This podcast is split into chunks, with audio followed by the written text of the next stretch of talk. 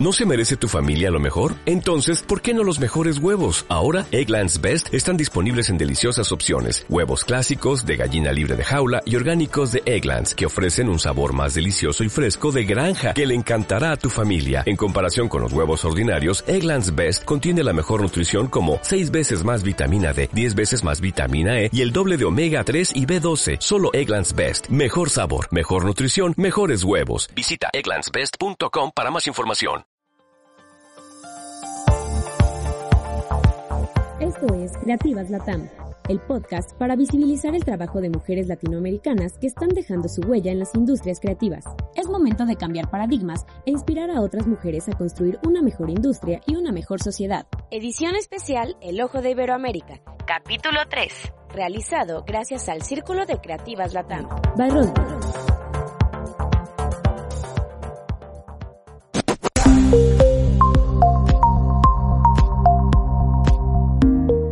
En esta última entrega del programa especial de Creativas Latam, en el marco de El Ojo de Iberoamérica, seguimos hablando sobre lo que aún falta hacer para garantizar una verdadera inclusión de las mujeres en la industria publicitaria. Y para exponerlo, nos acompañan May Vera, Social Media Manager en Selva, Buenos Aires, Belén Calzoné, Group Creative Director de Don Agencia, Ana Paula Jaco, redactora en Publicis Ecuador, Melanie Tobal, fundadora y directora general de Publicitarias y cofundadora, y DGC de la agencia hermana, y Giselle Castillo, CEO y fundadora de Mid Business y presidenta de CLG Media Group. No se lo pueden perder.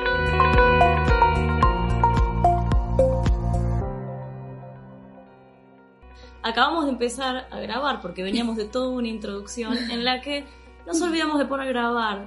Eh, y es algo que sucede, claro, es como cuando estás muteado o muteado en una call, bueno, que sigue sucediendo. No pasa Listo, nada. No, lo importante es Sí, que va a quedar mal el audio, cuenta. pero va a Eso se llama trabajar En equipo. en equipo. Exacto. Sí, sí, sí. Muchas Bueno, gracias. Gracias. Ahora Bueno. sí, preséntate. Bueno, mi nombre es Giselle Castillo, yo soy dominicana. eh, tengo una agencia hace ya 20 años, se llama CLG Media Group. Es una agencia que empezó como todas las agencias creativas, ATL, BTL. eh, nos transformamos a digital en el 2009. Fuimos la primera agencia digital de República Dominicana y hoy día estamos eh, ofreciendo servicios 360. Aparte, pues tenemos un movimiento de mujeres que se llama Woman Meet Latam, que se dedica a integrar mujeres de Latinoamérica que se están preparando para sus emprendimientos y entregarle herramientas donde se puedan formar en las áreas de innovación, negociación, ventas y todo el tema de marketing digital. Eh, Eso es bueno porque en todos lados se está haciendo algo. ¿No? Sí, tal cual. Bueno, soy Belén Calzones, soy gruper creativa en la agencia DON, agencia independiente acá de Argentina. Eh, nada, estoy muy contenta de formar parte de este espacio. Bienvenida. Muchas gracias. Soy Melanie Tobal, soy directora y fundadora de Publicitarias. Publicitarias es una ONG que trabaja para promover la diversidad y la perspectiva de género en la industria de la publicidad y la comunicación. Estamos en Argentina, Chile, Perú, México, eh, Guatemala, República Dominicana, Ecuador, no sé si dije ya. Eh, no, ya, No. creo que ya o no, Sí. pero no importa. Bueno, también estamos en República Dominicana, así ahí O podemos, sea, hacer alianza. crucen contactos Claro, para ya exacto. sumarse. Además de eso, soy cofundadora y directora general creativa de Hermana, es una agencia de publicidad que fundé con perspectiva de género. Hago consultoría creativa para podcast, Ah, Posta, que es una productora de podcast líder de, de América Latina. Eh, también tengo mi podcast que se llama Acabar, es un original de Spotify. Eh, y no sé si me estoy olvidando algo, soy mamá de Dino. Eh, Paciente, mamá. Por si no Sí. tenía nada. Claro. por si no, por si no Un tenía nada de, de- de cosas. Eh, así que sí. este, y fui quien, una de las speakers de la conferencia eh, Diversidad para ver más allá. Si quieren hablar del estudio, se podemos profundizar Sí. eh, luego, pero más que nada es como un puntapié para, para hablar de cosas que podemos hacer en el día a día. Sí, claro. Ahorita lo Encantada de, de estar acá. Bienvenida. Bueno, eh, mi nombre es eh, Ana Paula. Eh, yo estoy, bueno, ahorita trabajando como redactora creativa en Publicis, Ok. pero eh, creo que lo más importante y en lo cual como me he sentido muy parte es del Círculo de Creativas de, de- de Ecuador. Eh, soy como miembro activo del grupo de Círculo de Creativas en Ecuador. Actualmente somos 125 chicas, todavía seguimos sumando. eh, y fuimos el segundo círculo que se unió a la iniciativa. Entonces, dentro de nuestro círculo, obviamente hemos tratado de buscar mucho la inclusión, como eh, tratar de buscar un espacio donde podamos nosotros potenciar el trabajo de las chicas, potenciar el talento femenino y más que nada ahora en este año eh, queremos como esforzarnos para que más mujeres puedan ocupar cargos de liderazgo en los puestos creativos, que es algo que en nuestro país todavía no lo tenemos. Entonces, actualmente solamente tenemos eh, seis chicas ocupando cargos de liderazgo en puestos creativos en todo el país. Entonces queremos como seguir trabajando para que el talento de las chicas se pueda conocer y también eh, que puedan seguir apostando al talento femenino. Muy bien, May. Bueno, eh, yo soy hija conocida de, de Robert ya, pero soy May Vera, soy social media manager en Selva Buenos Aires, que es una agencia independiente acá de, de Argentina, y además formo parte del Círculo de Creativas Argentina que eh, esta sede fue la cuarta en formar parte de, lo que es la comunidad de círculos de la región, que está presente también en 15 países. Eh, y somos una comunidad enorme también con compartiendo los mismos valores. Particularmente este año venimos a hacer eh, un censo sobre población creativa, que creo que ya lo retomaron en algunos de los, de los podcasts anteriores. Eh, en conjunto con Mujeres en Publicidad y con Medio Mundo, que es una consultora, donde un poco la realidad se repite, ¿no es cierto? O sea, tipo la falta de mujeres eh, o la falta de equidad quizás en los puestos directivos eh, es bastante marcada. A medida que asciende la jerarquía es todavía peor. Y ni hablar de, lo que son las disidencias, ¿no es cierto? O sea, prácticamente ni siquiera aparecen como un porcentaje de la poca cantidad que existe hoy en día en las agencias. Claro.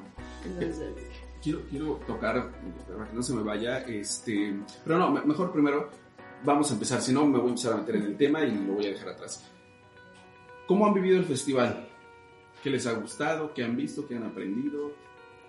Yo quiero destacar del festival, no, no pude presenciar todas las charlas, pero estuve en varias y, y sí estuve en todas las premiaciones. Y hay dos cosas que quiero eh, destacar. Primero, la que cada vez hay más charlas con respecto a esto que estamos hablando hoy acá, que es la inclusión, la equidad, la presencia de las mujeres, de cómo podemos transformar eh, la comunicación desde nuestro lugar individual y corporativo. Y también quiero destacar que hubo muchos, muchas piezas también que tocaron el tema de alguna manera en términos de inclusión, de corrernos de la, de la hegemonía, digamos, corporal, de la hegemonía también étnica o, racial, que era lo que hablábamos con Mel incluso antes de, arrancar el podcast. Eh, y me parece que, bueno, se está viendo despacito, pero estamos yendo por ahí. Sí. Yo quería decir algo más. Yo estuve como jurado también eh, en la categoría de PR eh, y vengo viendo todas las piezas desde que empezaron las votaciones. También tuvimos un workshop acá.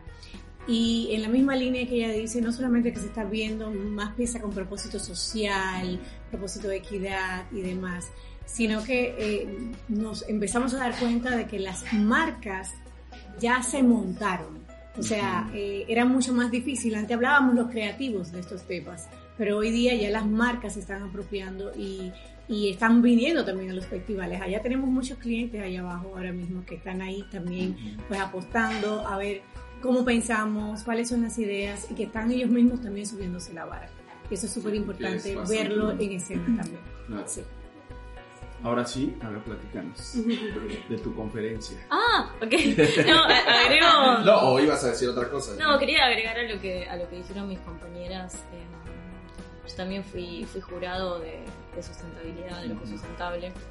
Eh, y sí, coincido con, con, lo que dice Mai, eh, de que hay, está cambiando la, la representación, hay avances yo tengo opiniones en las que digo que todavía falta muchísimo. Eh, opiniones sustentadas por evidencia también, pero bueno, sí, que falta, falta muchísimo. Eh, sí, esto, esto lo dije antes en una entrevista que, me hicieron desde el ojo, eh, que me parece que en estos 25 años hubo avances, por supuesto, no es el ojo que hubiésemos visto hace 5, 10, 20 años.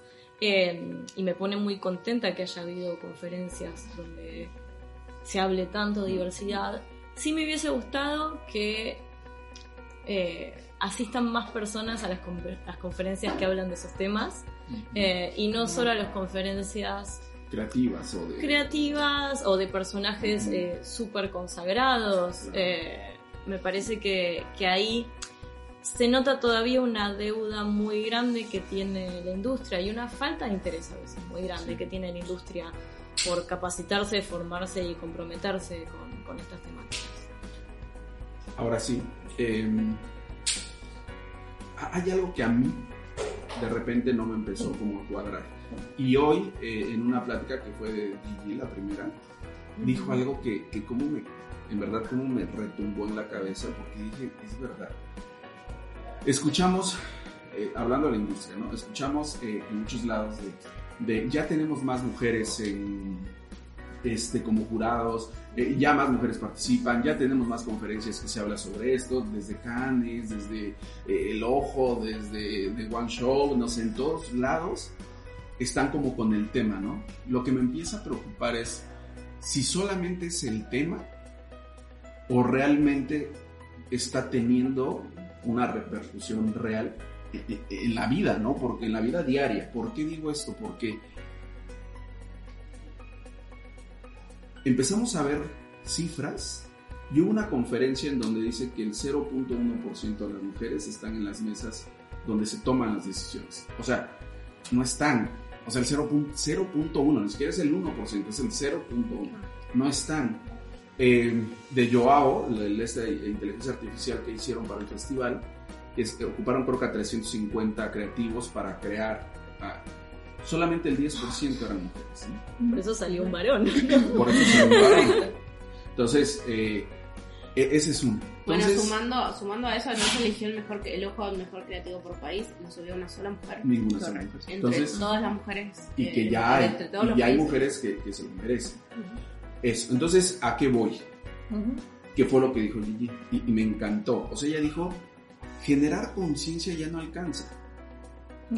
O sea, ya, ya el discurso ya no alcanza. O sea, eh, alcanzaba en un principio de, y las mujeres, y que tengan más esto, y, la, vamos, a, y vamos a hacer esto, y vamos...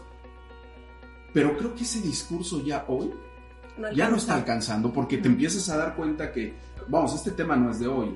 O sea, ya lleva algunos años este tema que lo vienen fortaleciendo. Pero hoy empiezas a ver y dices, el discurso no alcanza. O sea, lo que necesitamos es ver cómo accionamos. o sea, cómo accionamos que, que, ese discurso que están diciendo, que el 50% ya de las mujeres les están dando la oportunidad, se refleje en la realidad.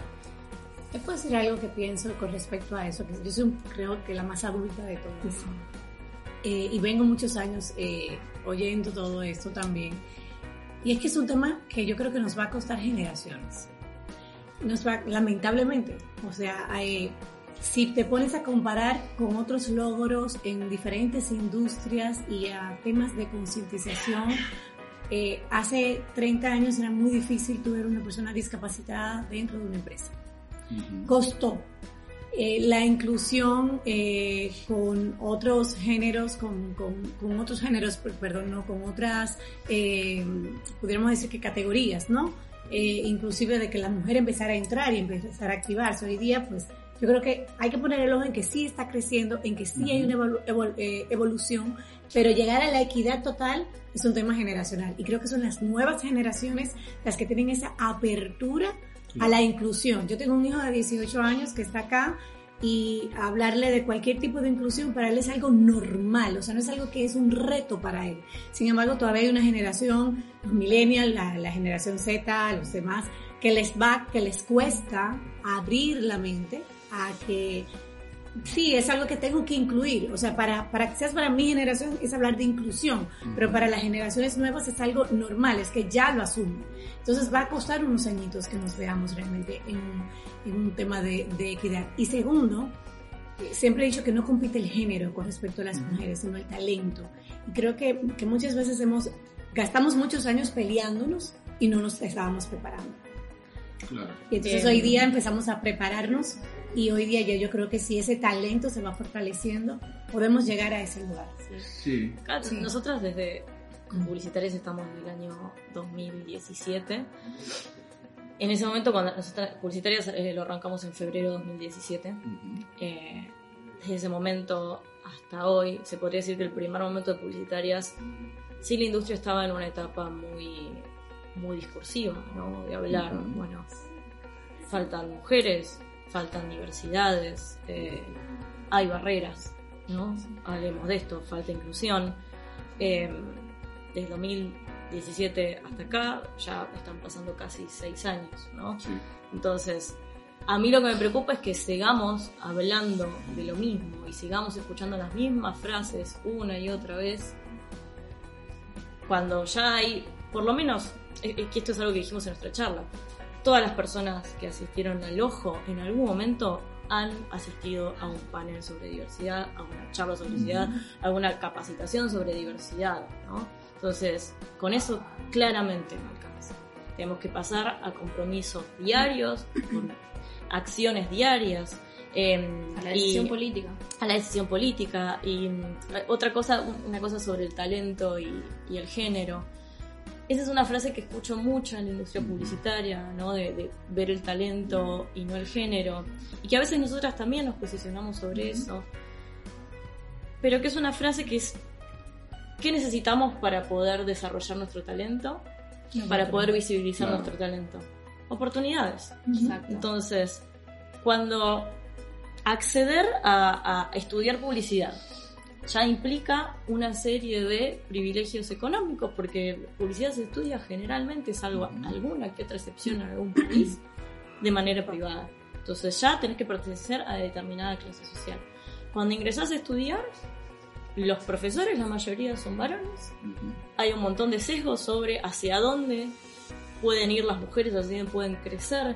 Eh, creo que a, todas las que estudiamos creatividad en algún momento nos pasó que todas nuestras compañeras iban a cuentas, la mayoría, y que nosotros terminamos en creatividad. por ejemplo, yo, o claro, o sea, tal cual. O sea, por ejemplo, yo, yo te hablo porque estoy como muy vinculado en el tema de educación Em, ha sido bastante complejo también como encontrar espacios para que creativas puedan dar clases eh, dentro de las universidades, porque inclusive necesitan como un título de cierto nivel, necesitan tener como una clase de requisitos que no les permite estar en la universidad como de una manera, eh, o sea, enseñando a chicas y siendo un ejemplo para chicas que también quieren ser creativas. Entonces, no sé si comparten esta opinión, pero eh, cuando yo estuve estudiando, la mayoría de, profesoras que yo tuve estaba muy orientada como en la parte de cuentas. Por ahí se miraba una profesora orientada en el tema de planning, pero nunca tuve una profesora que me enseñó creatividad. Entonces, inclusive al momento en el cual yo salí, no tenía ningún referente de mujer creativa en mi, en mi cabeza. Mi panorama de creativas en mi cabeza era una chica porque inclusive al momento de que yo, digamos, pude tener como estos espacios, de, tener como conferencias, em, solamente conocí a una chica y era una chica que estaba trabajando como directora creativa y era la única directora creativa en mi país en ese entonces. Y ve la generación, o sea, es un sí, Exacto. o sea, no estamos hablando... Porque yo estoy hablando de una lucha que viene de mucho más atrás y de un, de un momento en el que se empezó mucho a a solicitar esos espacios, pero realmente no se estaba poniendo en acción. Yo soy maestra en la universidad, yo daba campaña, yo daba clase de campaña 1, campaña 2, en maestría también eh, trabajaba la parte de comunicación corporativa, entonces quizás mm, eh, tengo otros parámetros obviamente para comparar porque no es la realidad que yo he vivido, sin embargo sí es la que veo que está permeando hoy día. Eh, quizás tuve otra, oportunidad otra oportunidad en ese sentido, pero te estoy hablando de años que ustedes eran niñas, las que yo ya estaba en la industria en los 90 y yo veía una lucha, pero era una lucha por llegar a un lugar, pero no estábamos conscientes de que también alcanzar ese lugar conllevaba cierto compromiso. Hoy día las mujeres lo han asumido y esa es la realidad que se está viviendo hoy, el poderlo asumir. Creo que Disney con su charla también dio un gran ejemplo de que sí se está poniendo en acción. Correcto. Pero, o sea, yo creo que en el tema, por ejemplo, de Disney es, es interesante como analizarlo en estructuras eh, de empresas corporativas un poco más grandes, porque inclusive... El, el, tema de, perseguir como objetivos de la ONU, como también poder alinearse a, a las políticas internas eh, de ciertas empresas, te da como esa estructura para que tú puedas tener más inclusión, porque conseguir inclusión, digamos, en una agencia de publicidad que quizás es independiente o quizás está comenzando o dentro del país es un poco más pequeña, es muy difícil. Entonces, también tener temas de inclusión involucra presupuestos, involucra búsqueda, involucra como tiempo, porque eh, lo que pasa aquí en, en, la publicidad es que cuando tú vas a contratar a alguien, tú buscas referidos. Entonces, tus referidos casi siempre son las mismas personas que tú refieres. Entonces, es como, yo conozco a este redactor y yo conozco a este director y termina siendo mismo Esta es otra barrera para el talento, porque acá es donde hablamos de visibilización de talento. Si se preguntan siempre entre las mismas personas, las recomendaciones van a ser las mismas, porque las personas naturalmente nos movemos por con en, en, clusters, ¿no? En personas que tienen más o menos las mismas características que nosotros o nosotras. O sea, nuestro círculo de personas de la publicidad va a ser muy similar entre sí. Sí, yo quiero sumar que por ahí el tema del, del, mérito y la meritocracia a veces es una, se, se convierte en una trampa por esto que decía eh, eh, Mel puntualmente de que no, no, no tenemos todas las mismas posibilidades, no conocemos todas las mismas personas y no tenemos todas las mismas puertas abiertas. Entonces ahí hay que tener, eh, hacer un doble check de entender quiénes son los que están dando esas, esas oportunidades. Por ejemplo, capacitar a recursos humanos para que no contrate a través, no contrate o con sesgo, un poco imposible lo que estoy diciendo, pero que tenga la menor cantidad de sesgos posibles a la hora de contratar. Em, nosotros con el censo lo que nos pasaba era que lo que nos dimos cuenta es que las agencias tienen una necesidad de contratar mujeres para que ocupen puestos de liderazgo pero esas mujeres no están preparadas en algún punto porque tampoco tuvieron la, posibilidad de estar preparadas para eso. Entonces, en vez de, si vos estás buscando hoy por hoy una DGC, una CCO, estás buscando entre las mismas mujeres que ya son eh, DGC o CCO, en vez de darle la posibilidad a las que vienen más abajo de formarlas, de que se formen y de que eventualmente lleguen a ese puesto. Que, es que lleva tiempo, o sea, tipo, nadie salta de director creativo a DGC sabiéndolo, sabiéndolo, no. Es un proceso que lleva tiempo y que hoy por hoy no sé si todas las agencias están eh, eh, digamos, si, si quieren hacer exacto, si quieren hacer la O si tienen la confianza. yo tengo, tengo dos casos, eh, si puedo compartir dos casos personales. Uno es el mío propio, eh, que es, yo venía, o sea, cuando, cuando salí de la universidad, estudié en una, una universidad privada, licenciatura en publicidad, pero yo quería dedicarme a creatividad. Salí de la universidad con una carpeta que hoy en día la veo después de toda mi trayectoria y digo, la carpeta estaba bien para una persona que salía de la universidad. Estaba bien, no era, a veces una persona mira las ideas anteriores, yo miro las mías anteriores y digo, por favor, ¿qué es esto? Pero en ese caso, digo, para alguien que recién salía de la universidad, estaba bien esa carpeta. ¿Qué me sucedía? Sinceramente. Y objetivamente, no, no hay nadie más crítica conmigo misma que yo. Eh, yo iba a buscar trabajo y ni siquiera querían ver mi carpeta porque me decían, no hiciste la escuelita, no hiciste Brother, ¿por qué no entras y, haces un curso antes? Ni siquiera veían mi carpeta. La respuesta automática era eso. No tenía un momento de sentarme y llevarle la carpeta. En ese momento las carpetas las presentábamos mm. impresas. Eh, en unos boards, ¿no? Wow. Eh, sí. Ha cambiado el tiempo. Ha cambiado. pero tampoco todo. Ahora por lo menos es un link PDF. Claro, es un link. Claro. Te lo mando por ni siquiera. Muy transfer. Ni siquiera quería. Tan mail, viste, peor sí, No. Sí, me eh, con una cosa ahí. Entonces me encontraba con esas barreras cuando eh, y, en el único lugar donde me habían tomado y yo no tenía los recursos como para mis papás habían hecho un esfuerzo enorme para poder pagarme la universidad y no podía yo pedirles además que me pagaran un curso que era muy costoso que además cómo les explicaba no ya me pagaste todos los estudios me recibí. y no me claro. Eh, entonces empecé a trabajar en agencias de comunicación interna que era el lugar donde no tenían por ahí como esta vara de sí o sí tenés que haber pasado por una, por una... Lo que me costó después pegar el salto de comunicación interna a una agencia de publicidad más eh, hacia afuera, ¿no? ¿no? sé cómo, cómo decirlo ahora, pero que no sea sobre... Más tradicional. Sí, más tradicional. Igual terminó una agencia digital que no era tradicional en ese momento, pero bueno, eh, sí, más de publicidad tradicional en sí, con, con el concepto de de publicidad, me costó muchísimo y yo tenía una, una carpeta corregida por gente que había sido increíblemente generosa conmigo. Por ejemplo, eh, Diego Medveduki, que todo el mundo lo conoce creativamente, fue la persona que había corregido mi carpeta. Mi carpeta estaba con la devolución de Diego y no me querían ver mi carpeta en otras agencias. Y yo la había corregido con los mejores creativos del mundo. Eh, entonces, eh, Diego en ese momento era, era director creativo en, del campo, eh, que trabajamos muy cerca. también una persona que fue muy generosa conmigo fue Amiel Fasari, que veíamos como... Nada, gente que era muy generosa y revisaba mi carpeta. Hasta que finalmente en una agencia liderada por, por Pablo Gil, ahí él eh, él y Coco, Coco Olivera, que terminó siendo mi dupla, me recibieron. Quisieron ver mi carpeta. Pero fue después de un intento que no les puedo asegurar cuánto siquiera para que alguien viera mi carpeta. Porque en mi, en mi currículum decía que yo había estado en una agencia de comunicación interna y que no había hecho un curso de creatividad. Sí, ni siquiera era para que tengan la oportunidad de entrar, era nada más verla. Al año y medio era directora creativa. A los 24 años fui directora creativa.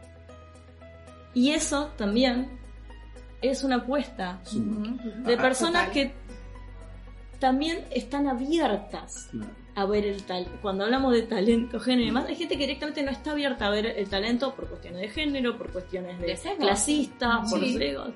Entonces. Eh, sí, ayer me cayó porque yo igual ayer entendí algo y aprendí mucho porque ayer este hablábamos precisamente de esta parte de de contratarlo por género, el talento, ¿no? Entonces alguien comentaba y decía, a ver, espérense, es que no nada más es el talento, porque tú cómo puedes demostrar tu talento si no te dan la oportunidad. Y aparte el talento se construye. ¿Y de qué depende mostrar el talento? O sea, el talento se construye, o sea, no es como que entraste y le ves cualidades. ¿Cuántas ideas buenísimas tuvimos que quedaron al camino que dependen de mil millones de factores que no tienen que ver con nuestro talento? Todas las personas que estamos acá. La misma representación, la misma representación, o sea, el hecho de que eh, las agencias empiecen a mostrar más su talento femenino para que digamos para que sean vistas, o sea, tipo para que la gente recuerde su nombre como que recuerdan el de la mayoría de creativos varones que lo sabemos de memoria y que circulan en todas las universidades y en todos lados bueno, listo, empecemos a mostrar a las mujeres, tipo, démosle esa vidriera. Las agencias son grandes vidrieras, además. Eh, y hay una... prensa. Total, o sea... Y a veces no alcanza el talento. Eh, no voy a decir nombres porque una gran amiga ayer estábamos platicando y este era VP regional, o sea, realmente tiene un cargo muy grande en una agencia de red muy grande. Y ayer estábamos platicando y me decía, este, ya renunció y está en otro lugar pero me decía, me cansé del discurso.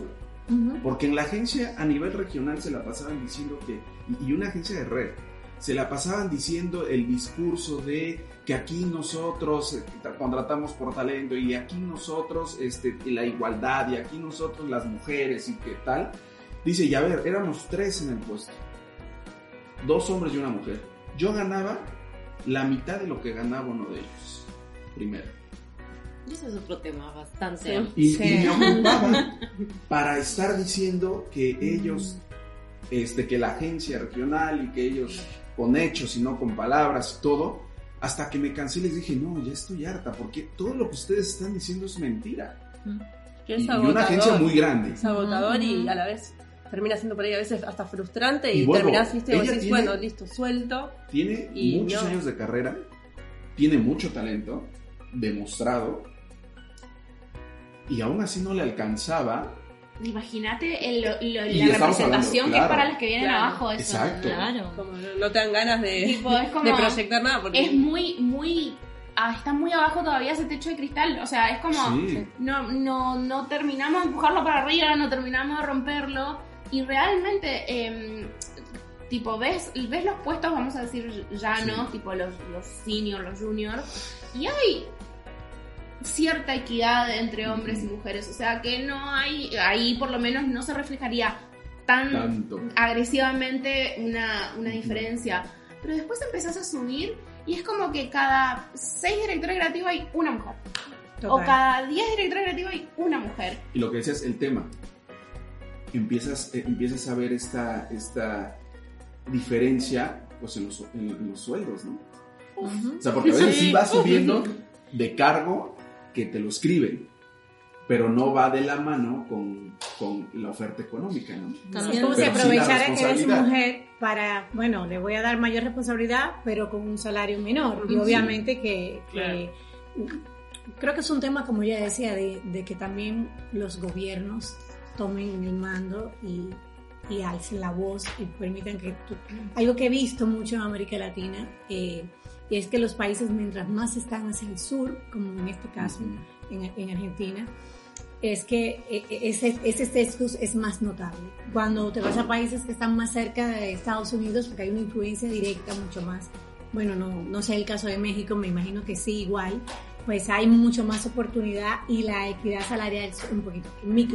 En, el caso de los de... No, no, no, no, no estoy diciendo que sea, que sea igual. Pero, pero mientras más hacia el sur, o sea, te digo porque lo hemos estado estudiando con este tema de Woman Meet Latam, el seso es más largo, es más ancho.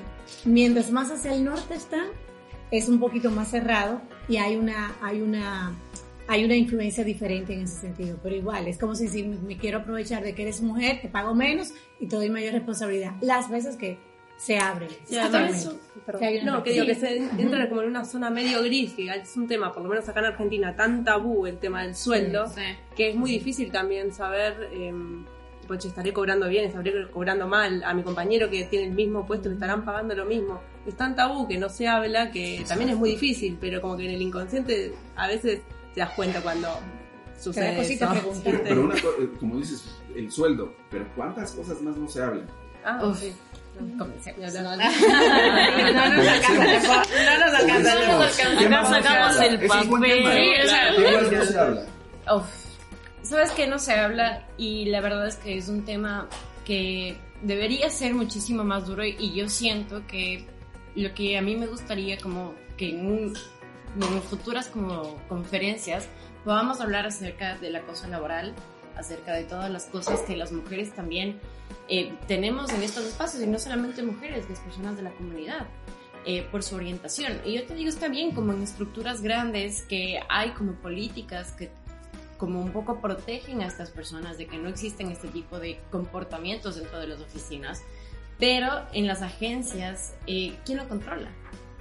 ¿Quién lo controla? Porque las personas que están en liderazgo muchas veces son como eh, compañeros, eh, hay, como mucho, mucho secreto en cuidar eso. Entonces, em, el tema del acoso es algo que se vive, es algo que a nosotros como círculo han habido como varias chicas que han acudido a nosotros para eh, decir cómo puedo afrontar esto que está pasando en mi trabajo porque son cosas reales, son cosas reales.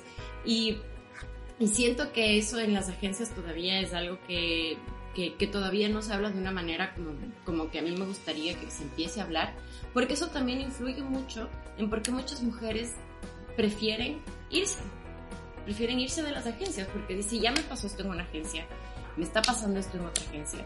Mejor me voy a un espacio donde verdaderamente me pueda sentir segura. Y muchas veces esos espacios seguros no son las agencias de publicidad. No, en, en publicitarias hicimos, en, en, Chile, en el 2018 hicimos un libro digital que se llama Que se sepa, que compila todos testimonios de acoso dentro de las agencias de publicidad. Gracias a este libro armamos una alianza con AOFEM, eh, que esta es una alianza que repetimos en todos los países con, con redes de abogadas feministas para dar apoyo en estos casos. ¿Por qué? Em, bueno, en este libro que se sepa también eh, hacia el final teníamos consejos eh, legales y, y, psicológicos y todo sobre cómo hacer una denuncia y cómo tomar una denuncia en el caso de que seas una agencia. Hay muy poca capacitación en estos temas, es algo de lo que solo nosotras hablamos. No, hay ni siquiera políticas dentro de las agencias que vos puedas acceder, por ejemplo, a un lugar seguro para decirle, no hay un recursos humanos que diga, eh, hola, tuve este problema con fulano y mengano, eh, el protocolo de la agencia es tal eso no existe. O sea, las agencias no están preparadas para esa situación. lo, máximo que tienen, lo máximo que tienen es por ahí un mail que te dicen, bueno, denuncia, es anónimo, pero... Este pero no es anónimo, claro. es anónimo que obviamente es anónimo. Es como, no, y, y son tantas barreras que no... no Ahora, esta es una pregunta más personal. ¿Y es más común de lo que uno piensa? Uf, sí, es muy común. Es bastante. Es muy común. ¿Y sabes qué pasa? O sea, yo, a mí me ha pasado como en algunas, en algunas ocasiones que estás presentando, o sea, me ha tocado presentar mi portafolio cuando era más pequeña y me pasaba eso, como, ay, ¿tienes novio? Y... Mm. Y, y, y, quieres ser mamá. Otro capítulo aparte. Y, no te incomodaría que, que a alguien en la agencia le guste y cosas así. Y, son cosas que profesionalmente dices, pero ¿por, qué, me está pasando? Esto? Y es un espacio donde yo me estoy entrevistando. Entonces, a mí me pareció muy raro que en una entrevista de trabajo, igual alguna vez que, que me pasó, eh, fue como una entrevista de trabajo y, y, que tienes planes para después de esto, para ver si podemos como salir y hacer algo, porque no sé si te gusta comer de fiesta o te gusta este tipo de cosas. Y, la verdad es que yo, claro, y es una entrevista de trabajo, entonces yo si estuviera como en un cargo de liderazgo y estuviera interesada en contratar a alguien, yo no te diría como después vámonos de fiesta porque no tiene como nada que ver con no, algo profesional. entrevista de trabajo y de. Claro, y, y, cuestionas, que te van a contratar. Exacto, y cuestionas las intenciones que las personas tienen al momento de contratarte. Sí, ayer esa, esa pregunta decían mucho, bueno, ayer comentaron esto, ¿no? De la maternidad, ¿no? De que preguntan y es muy constante esto de... Justo a eso iba, a que eso no se habla, a que eh, una de las descalificaciones es estás casada, vas, piensas tener hijo, ya no te quiero. O sea, porque si quieres tener hijo y vas a afrontar la maternidad estando en una agencia, pues no vas a ser lo suficientemente productiva. o sea, es una manera de descarte. Exactamente, la licencia, todo eso. Y ese tema sí lo, lo, he visto mucho. Yo, eh, bueno, emprendí muy joven, pero tengo tres hijos. Y cuando eh, estaba embarazada y le hacía presentación a los clientes o iba a una licitación y iba a esa licitación embarazada, me hicieron saber que perdí la licitación porque estaba embarazada. O, sea, abiertamente te Abiertamente, o sea, en otro lugar no, o, después me, enteraba de los rumores o te mandaban a decir, no, lo que pasa es que está embarazada, va a durar no sé qué tiempo de licencia, no va a poder con el proyecto. o sea, ¿cómo se, se discrimina la maternidad también? O sea, correcto. Sí. ¿Qué más no se habla? ¿Sabes qué? Yo creo que regresando al tema de, la brecha salarial, em, yo siento que pasa mucho porque se cuestiona como el talento. Eh, yo, siento que probablemente puede ser algo que pasa en, no solamente como en el mercado de Ecuador, sino en el mercado como general. A veces tú negocias tu sueldo por tu portafolio. Entonces, eh, y mucho como al criterio de la persona que te está contratando. Entonces también ese criterio es como, mm, es una chica y mm, está comenzando. Entonces, eh, antes yo le pagaba, como por ejemplo, ponerte números, le pagaba a mi redactor mil dólares, pero como esta chica está comenzando, voy a bajar el sueldo. Entonces, es, es, algo que también está en los puestos de liderazgo, o sea, te cuestionan como ese talento y te dicen como, ah, eh, voy a contratar a esta chica, es como más joven, le voy a dar esta plata. Cuando... ese es otro tema, la infantilización. Eh, el tema de... es, cuando sos mujer, sos demasiado joven. Una vez leí un tweet que decía, sos demasiado joven hasta que un día sos demasiado vieja. Sí, está bueno. Nunca tenés la edad correcta para nada. Eh, esto que decís, a mí me repasaba que estaba, por ejemplo, en una presentación, una vez fui, cuando, cuando trabajaba en agencias, que no era la mía, eh, Fui a una presentación con un cliente, el director general creativo presenta al equipo y dice, él es tal, hace tal cosa en la agencia, él es tal, y ella es Melanie, la pendeja. Yo era directora creativa. Me presentó así. Eso a mí me pasó a los 25, 26 años. Este año, ustedes vieron cuando me presenté la cantidad de cosas que hago si la gente me googlea, fácilmente aparecen un montón de cosas mías. Tengo uno de los podcasts que fueron de los más escuchados en México, en Argentina, en Chile y en España. Top 10 de Spotify. Voy a una entrevista en un podcast y lo primero que me dice la persona que me iba a entrevistar, que por supuesto no me había googleado ni nada, me dice, ¿cuántos años tenés? Yo 33. Uf, ¿cuánto te falta? ¿Cuántos escuchas tiene tu podcast? 10.000. Ah, el mío 2.500.000. sí, o sea, es como... Como la ni, ni con todos los méritos que tengas del mundo, por más que yo no me da la vida para las cantidades de cosas que hago. Nunca vas a ser suficiente. Nunca vas a ser suficiente para nadie en esta industria. es terrible. te pasa, por ejemplo, en, algún, en algún rodaje, por ejemplo, que tenés un director y vos vas con tu propuesta porque sos la directora creativa de, lo que estás haciendo y el, y el director del comercial mm, tipo no, no te hace caso no te mira. o no, te mira o va y le pregunta a otro hombre o y es como tipo, ¿hasta dónde? O sea, yo no, soy un ser humano, digamos, o sea, tipo, no me, no me total, ven. Total, Hola. por ejemplo, que llegué a un rodaje de un cliente, estaba todo el equipo allí, tipo no me dio bola, yo le estaba pagando, él no lo sabía, eh, y, y estaban todos, no sé, me senté ahí así, como, no, no mira, ella Giselle, no, así hasta que le, dijo un hombre, ella es la que te está pagando, ella es la dueña de la agencia, ella fue que contrató tu portafolio, eh, ahí se paró, soltó cámara, soltó todo, me saludó, no sé qué, y ya no lo saludas. Y yo como que, oye, increíble, de verdad, o sea, después me di cuenta que sí, que era la única mujer, además de la que estaban sirviendo y no sé qué, y ayudando con el estilismo y eso, que estaba dentro del set, pero sí es supermercado, sí. se sufre eso. ¿Qué más? ¿Qué más? Bueno, la maternidad, tiene un montón de ventas. yo lo, lo, voy a decir en vivo, al aire. Yo en este momento tengo las tetas que no me dan más. O sea, no puedo más de la lactancia. Yo estoy en lactancia, vine acá a las 10 de la mañana para una conferencia, me quedé hasta acá para el panel. En el medio, esto para mí es una barrera, porque estoy incómoda, porque me siento mal, porque tengo dos pedazos de algodón en el corpiño, porque no voy a venir con mi hijo a este espacio. O sea, podría venir como un statement, pero ni él la va a pasar bien, ni yo la voy a pasar bien. Em, entonces, son cosas que son barreras, que, que tienen que ver con privilegios y, obstáculos eh, que hay en el día a día. Y esto es una pavada, es como algo que, estoy acá y que, me parece súper bien visibilizarlo y que hay que hablar mucho más de lactancia y de maternidad y lo que implica eso.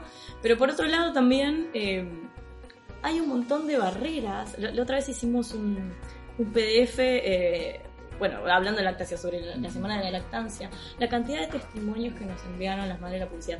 Fueron tantas las cosas espantosas que nos contaron y que nos dijeron, que terminamos creando un grupo aparte que se llama Publicitarias Maternando, está súper invitada, no sé si, si, alguna otra acá en madre. más que hace.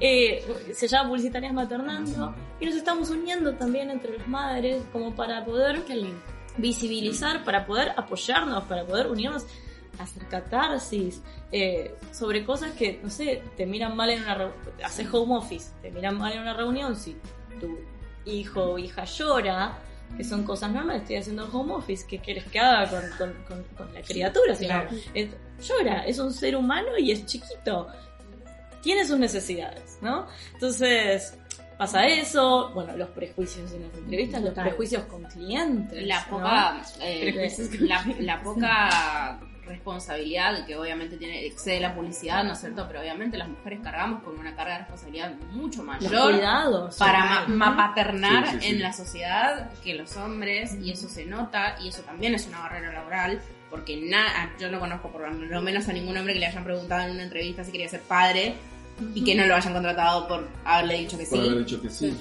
Eh, como que es, un trasfondo mucho más pesado, o sea, las agencias no están preparadas para las, mujeres que son eh, que trabajan en cualquier área de la agencia, pero y que son madres, no tienen espacios para lactar, no tienen, o sea, hay un montón volver de... la licencia antes. Total, total, tipo no respetan los tiempos legales, o sea, hay como una cuestión que es un trasfondo dentro de lo que es la maternidad que es mucho más pesado que solamente eh, bueno, y lo que decías de los cuidados también, cuando hablamos de creatividad, para mí hay una cosa clave que son cargas mentales que son invisibles. Y es, cuando trabajas en creatividad, necesitas, necesitas tiempo de ocio. Las mujeres, estadísticamente a nivel mundial, cuidamos mucho, mucho más que los varones.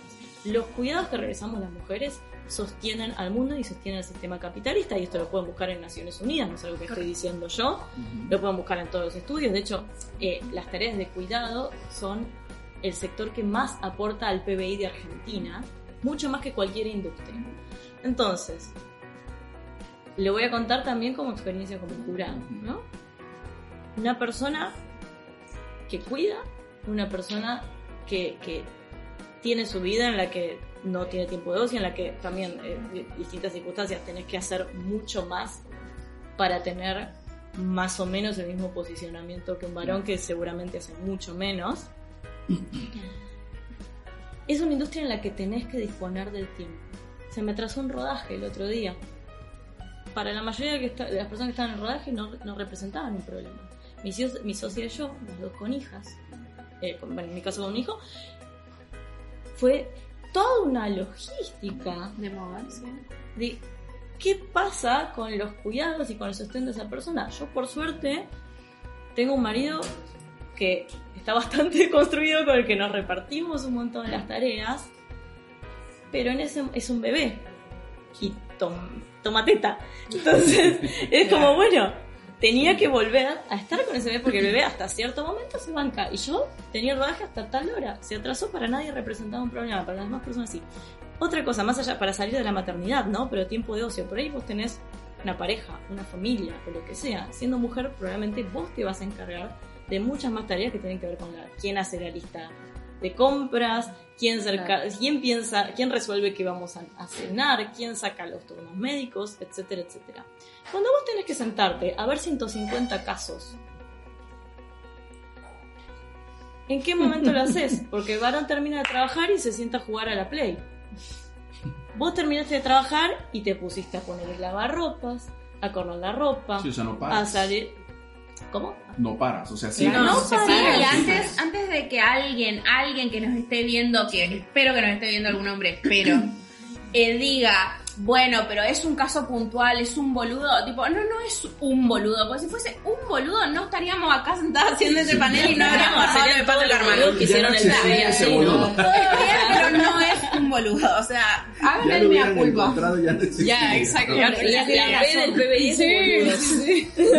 Ese tema de los casos, a mí me pasó. Yo decía, si yo estuviese en Santo Domingo en el momento que me tocó votar, eh, PR era la categoría que más piezas tenía inscrita en 16 subcategorías. Y lo decía, yo decía, si yo estuviese en Santo Domingo, que hago un montón de cosas también, porque también soy mamá, esposa, tengo tres empresas, o sea, eh, eh, estoy vuelta loca, soy speaker además. Yo decía, no hubiese tenido el tiempo de ver todo aquello. Yo estaba en una gira que habíamos empezado, estaba en Lima, justamente cuando empezaron, y, gracias a Dios tenía mucho tiempo de ocio cuando estaba en Lima, porque estaba haciendo unas conferencias y entonces luego ya como que me apagaba un poquito.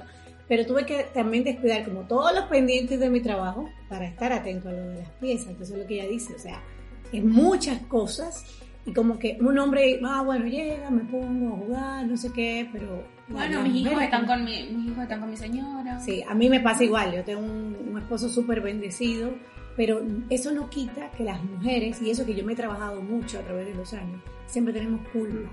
o sea, te trabaja la culpa. Yo estoy aquí y es, y el niño, el pequeño, y, y, fue a la escuela y no sé qué, ay, pasó esto, o sea, y entonces siempre te sientes como que eres mala madre, o mala esposa, o mala hija, porque no estás dando lo suficiente a la familia, porque te estás ocupando de ti, de tus sueños, de vivirlo. Y, eso el mundo allá afuera no lo ve, lo, sabemos nosotras. y el trabajo mental que se implica. Totalmente, totalmente. este tipo de programas me gustan porque, a, lo dijimos hace rato, creo que hay muchas cosas que se callan. Y eh, espero me lo digan porque yo no, lo sé y quisiera aprenderlo. A veces eh, sucede que quien está escuchando y escuchándolas, a veces te lo callas y no lo platicas. Y el escucharlo de ustedes, de, gente que de repente es, no soy la única. O sea, lo que me está pasando, no, no, no soy la única. O sea, si es algo que pasa muy general, si es algo que viven más, y no sé si eso ayuda a poder contarlo, hablarlo, buscar apoyo, buscar... O sea, creo que por eso estos programas son muy importantes porque se tocan temas que normalmente no se tocan. O se tocan muy cerrados, se tocan muy en corto, ¿no? Sí, igual también celebro la, apertura y la cada vez mayor apertura de todos los espacios que tenemos, porque, qué sé yo, en Argentina hay cuatro espacios diferentes de, mujeres que se ocupan de la comunicación o de la publicidad de la industria. En el resto de la TAM hay muchos más. Cada, em, cada vez que veo una red de algo en concreto, que se llama Mujeres en Tecnología, por ejemplo, o etcétera, son espacios creados exactamente para esto que vos estás planteando. y acá quiero hacer un doble check. Si bien son espacios pensados para que nosotras nos armemos esta comunidad y tengamos estas cosas afines y estas experiencias en común, también estaría bueno que las personas que nos escuchen sean los hombres. Porque si no, se repite otra vez esto que decimos del circuito de todo quedan las mismas personas. Y la realidad es que necesitamos más participación de los hombres en algún punto. Que entiendan, que nos escuchen, que nos den la posibilidad de sentarse a escuchar eh, porque vienen hablando hace un montón de, siglos los hombres, o sea, tipo, este es el momento de sentarse a escuchar a las mujeres. Eh, y en ese sentido, me parece que todavía no llegamos a un, punto medio. Lo cuento como experiencia. Eh, con el censo, nosotros hicimos dos presentaciones de resultados. La primera fue presencial y hubo seis hombres entre 50 personas. La segunda fue online, hubo 30 personas y hubo un solo hombre presente. Dos, en realidad. Entonces, hay una cuestión de, che, miren, está pasando esto, ¿qué tal si se sientan a la mesa junto con nosotros? te voy a ay, ¿puedo agregar una cosita a la que decía Mai. Yo lo que veo que está sucediendo es eso que decís, que lo vivimos hace años, pero ahora hay un fenómeno que es en lo que vengo como reflexionando en el último tiempo, que es, están, pero cuando no son ellos los que se tienen que sentar a escuchar hay varones hablando, y por eso me pareció fantástico eh, como, arrancó André Taqueda su, su presentación, diciendo soy un varón acá en construcción y, soy un varón, puso justo nuestro meme de paneles de varones heterosis hablando de diversidad, ¿no? Em, que sí veo mucho que o están un ratito, y nosotras capacitamos a más de 50 agencias, empresas, igual están un ratito, por ahí te convoca y decís, uy, qué bien, fue un varón el que nos propuso para hacer esta capacitación. Y él va, hace un poco el taller, se va, después vuelve, pero al final no hace el taller esa persona. Claro, pero sí queda como es la persona que te dio la primera charla de bienvenida, que le dijo a todas las personas, miren, yo traje acá publicitarias para que nos capacitemos, es el que se sube a recibir la idea sobre diversidad Sí, es como un. Hay, un concepto de género que es. Es como un, hay un concepto de género que es el de la esfera pública y la esfera privada. ¿no? La esfera privada, que es todo lo que todo lo que está escondido, todo lo que está asociado al hogar, a los cuidados, es donde deberían estar las mujeres, ¿no? Culturalmente, respecto a estereotipos de género. La esfera pública, la del reconocimiento, la del salir a trabajar, etcétera, es la ocupada por los varones. Y se replica esto estoy cuando soy yo el que va a ser protagonista. No puedo correrme del lugar de protagonista. Entonces, qué copado ese varón que fue a escuchar sobre diversidad, pero que después hizo algo puertas adentro y le dio el espacio a otras mujeres. Le dio el espacio, se corrió porque entendió. Si ese varón que fue esa capacitación, y nos está pasando un montón, escucha, incorpora los conceptos, pero los usa para subirse a un escenario, a llevarse crédito y no dejarle espacio a las mujeres que están a su alrededor o incluso no darle crédito a las mujeres que capacitaron. Muchas veces repiten conceptos y slides tal cual de las capacitaciones que tuvieron. Estamos replicando lo mismo, entonces no me sirve de nada un varón que solo se compromete cuando él tiene que ser protagonista.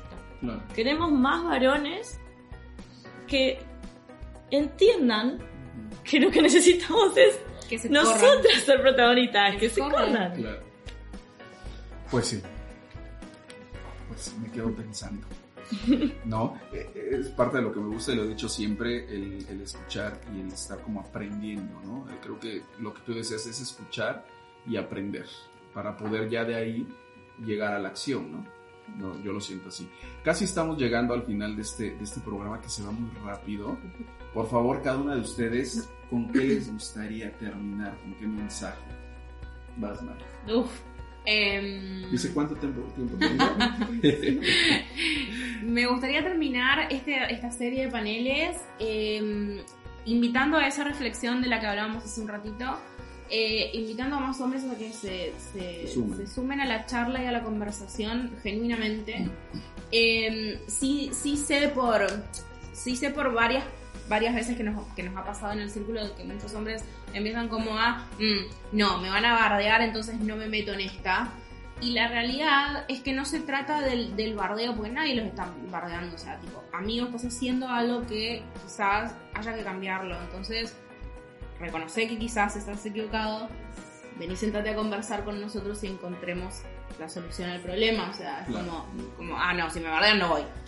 Digo, es como, eh, nada, me, me, gustaría eso, me gustaría encontrar más hombres en estas conversaciones. O sea, que este panel, el año que viene o el próximo que, que, se haga, haya hombres presentes y que lo, se pueda hacer ese debate en términos de, che, bueno, estamos cambiando entre todos porque no podemos seguir siendo solamente las mujeres las que empujamos. Necesitamos que todas empujen. Perfecto.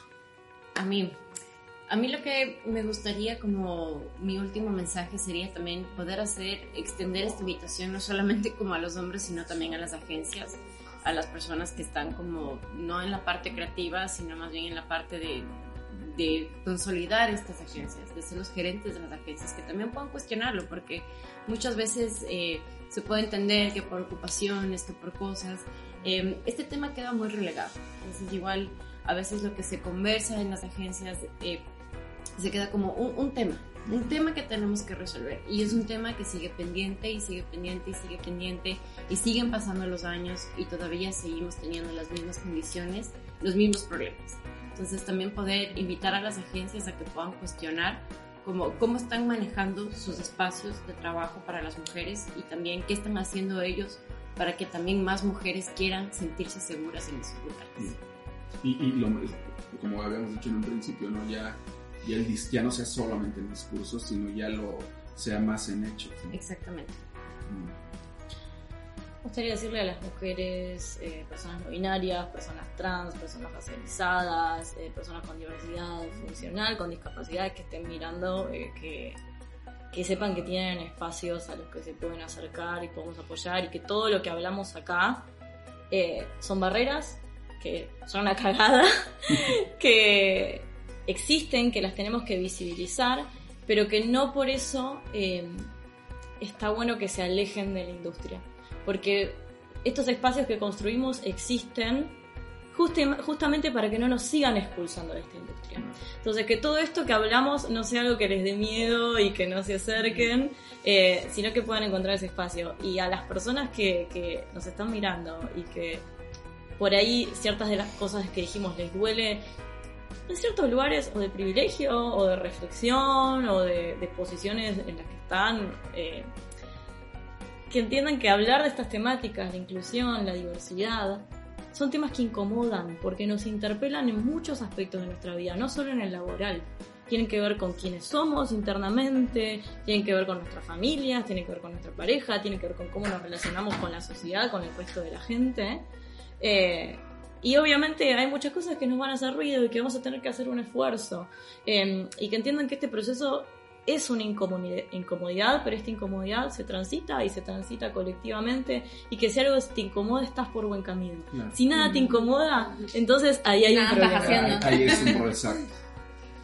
Bueno, eh, yo eh, desde el lado creativo creo que eh, quiero cerrar con desde el día a día nosotros como creativos podemos eh, aportar esta diversidad a la hora de un casting para un comercial digo, me voy a, algo chiquito que es algo que podemos cambiar hoy, digo, ¿no? Eh, siento que hay cosas que llevan su proceso y su tiempo, pero esto es algo que podemos cambiar hoy. Diversidad eh, de cuerpos, de, locutores, digo, no sé, que no, no, ver la tanda de automóviles y que sean todos locutores hombres, de que haya una mujer al volante, de que, eh, de que tengamos diversidad en, en, las cosas que hacemos del día a día, que nos pongamos firmes un poco en eso, que haya em, que no pase que tengamos que ver una campaña mundial y sean todos hombres, ¿viste? Hoy en el 2022. Entonces, eh, nada, que si hay alguna pieza que te da duda o algo, que la muestres, que la consultes con el equipo, que trabajes en equipo, con, con cuentas, con planning, con, digo, con, con digital, con, con, toda la gente de, de agencia, por ejemplo, eh, y escuchar las opiniones ajenas y, y, considerarlas a la vez. Bueno, eh, aportando a que no, todo, no, no puedo decir que todo está dicho, pero se han dicho cosas muy importantes aquí. Creo que este es un tema interminable. Eh, primero que las mujeres soltemos los prejuicios, o sea, empezando por nuestra mentalidad, nuestras creencias limitantes, que nos atrevamos más a ser visibles, eh, porque solamente en la acción está la transformación. Eso es lo que les diría. Pues muchísimas gracias, en verdad que los tres paneles estuvieron geniales. Si de repente me preguntaran cuál te gustó más, les diría, escuchen los tres. escuchen los tres, muchísimas gracias. Espero y se la hayan pasado bien. Creo que era como eh, son temas muy importantes, pero se los dije en un principio, lo más importante es que aunque son temas incómodos, lo disfrutemos. ¿No? Muchísimas gracias. Muchas gracias a todos los que se conectaron. Nuestro último programa, ya mañana nos regresamos a México. Eh, muchas gracias al, al, Ojo por todo el recibimiento que nos dieron. Nos vemos el próximo año. Mi nombre es Fernando Herrera. Esto fue Creativas Latam Podcast. Nos escuchamos en el siguiente episodio.